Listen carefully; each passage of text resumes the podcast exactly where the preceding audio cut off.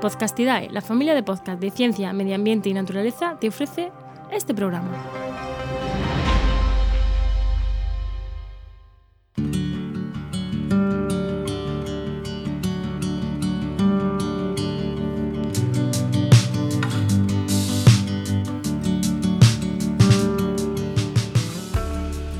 Nuestra visión de la conducción ha cambiado. Aunque sea solo para criticar, ahora tenemos la mente puesta en los coches eléctricos y sin emisiones. Para situarnos en materia hay que tener claro una primera diferenciación entre tipos de coches. Están el eléctrico y el híbrido. En primer lugar, el coche eléctrico. En este primer caso se encuentra el coche autopropulsado únicamente con energía eléctrica, estos son unos coches que no cuentan con el habitual motor de combustión de gasoil o gasolina. Esta modalidad de vehículo es el que se considera a día de hoy como una conducción libre de contaminación. Ojo, libre de contaminación in situ. La crítica más básica que recibe este tipo de vehículo es que la materia prima con la que se genera la electricidad para el coche es una producción energética contaminante. Y así es se podría pensar que la contaminación no se reduce, simplemente se cambia de lugar.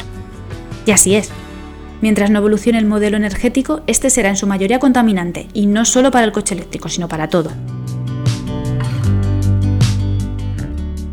Podría hablar de la autonomía de estos vehículos, pero en el fondo no me compensa porque al ser una industria en la que se está constantemente investigando e innovando, si doy datos de autonomía probablemente se queden obsoletos en muy poco tiempo además que las diferentes casas comerciales contarán cada una con su oferta de datos. El hándicap de los coches 100% eléctricos es evidentemente la poca autonomía. Esto en principio no supondría mucho problema porque hay que incidir en que el coche eléctrico es un vehículo que está pensado para su uso mayoritariamente en ciudad. En la ciudad los desplazamientos son medianos en distancia y más lentos en cuanto a velocidad y densidad del tráfico. Y es en este escenario, la ciudad, donde el coche eléctrico actúa como un vehículo limpio. Aquí entran en escena las otras ventajas que no se comentan tanto como la reducción de la concentración de emisiones de CO2 en ciudades, la disminución de la contaminación sonora o acústica, menos contaminación o casi nula en atascos y microparadas por la congestión de la circulación donde además hay muchas personas cerca, más eficiencia en arranques y el uso de un motor más eficiente en su funcionamiento porque la totalidad de la energía eléctrica va al uso del motor del coche. No hay pérdidas en forma de calor, cosa que se ocurre con la combustión. El segundo tipo, el coche híbrido. El coche llamado híbrido combina ambos motores, el de combustión y el eléctrico. Dentro de este tipo existen a su vez dos subtipos, coche híbrido y coche híbrido enchufable. El coche híbrido a secas cuenta en efecto con los dos motores, pero su circulación es con el de combustión. Solo utiliza el motor eléctrico como apoyo en las operaciones de arranque y frenadas.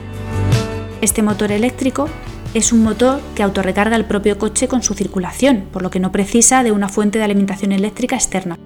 Esta y la circulación únicamente en combustión son sus diferencias con el híbrido enchufable. El híbrido enchufable cuenta con las mismas ventajas que anteriormente he comentado del eléctrico, pero además cuenta con un motor de combustión normal para evitar el handicap de su compañero, la autonomía. Cuando este coche agote su batería eléctrica, entra a trabajar el motor de combustión para seguir circulando con normalidad. Este vehículo combina así las dos modalidades para una conducción tanto en ciudad con las paradas habituales como para recorrer largas distancias. En la utilización habitual de estos coches un problema con el que nos encontramos, aunque poco a poco se van viendo más, son los puntos de carga. Hay distintos tipos de estos llamados puntos de carga que dependen de la necesidad de cada modelo de vehículo. Hay puntos de carga ordinaria o puntos de carga rápida. Para el uso de cada uno de ellos, cada vehículo cuenta con las especificaciones técnicas del fabricante. Pero también con algún adaptador las baterías de los coches eléctricos e híbridos se pueden cargar en los enchufes habituales del propio domicilio, como si de un móvil se tratara.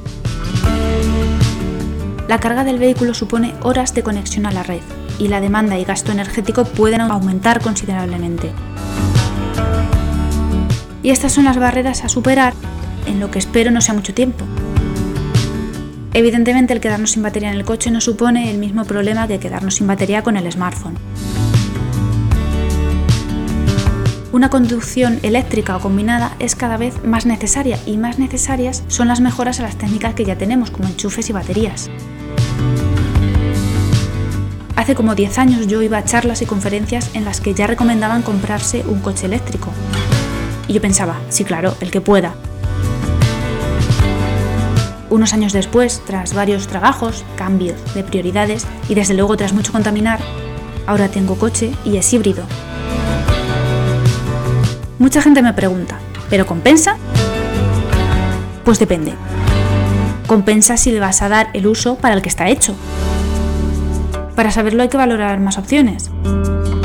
Hay que valorar si tus desplazamientos habituales los cubres con autonomía, si pasas más o menos tiempo en atascos, si va a ser un vehículo compartido, si tienes acceso a los puntos de carga que recomienda el fabricante o si tienes disponibilidad para instalarte uno.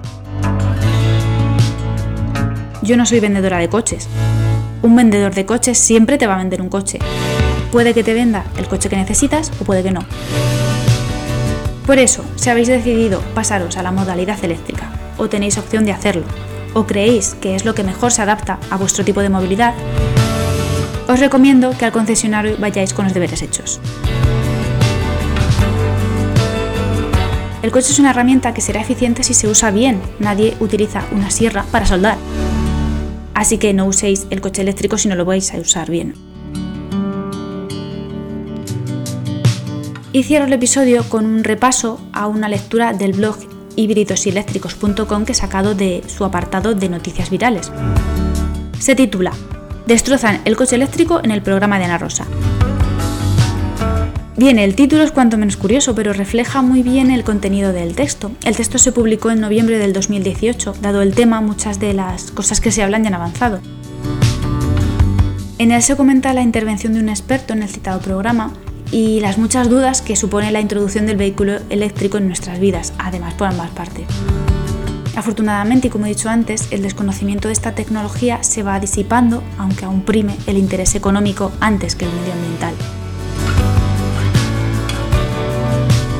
Los enlaces, como siempre, los dejo en las notas del programa. Yo soy Ana y esto ha sido con GDGeo, el podcast donde se explica la parte de la ingeniería que ayuda al cuidado del planeta. Nos vemos tras la etiqueta con GDGeo en redes, en el blog del mismo nombre y en la web podcastidae.com barra con GDGeo. Sean eficientes.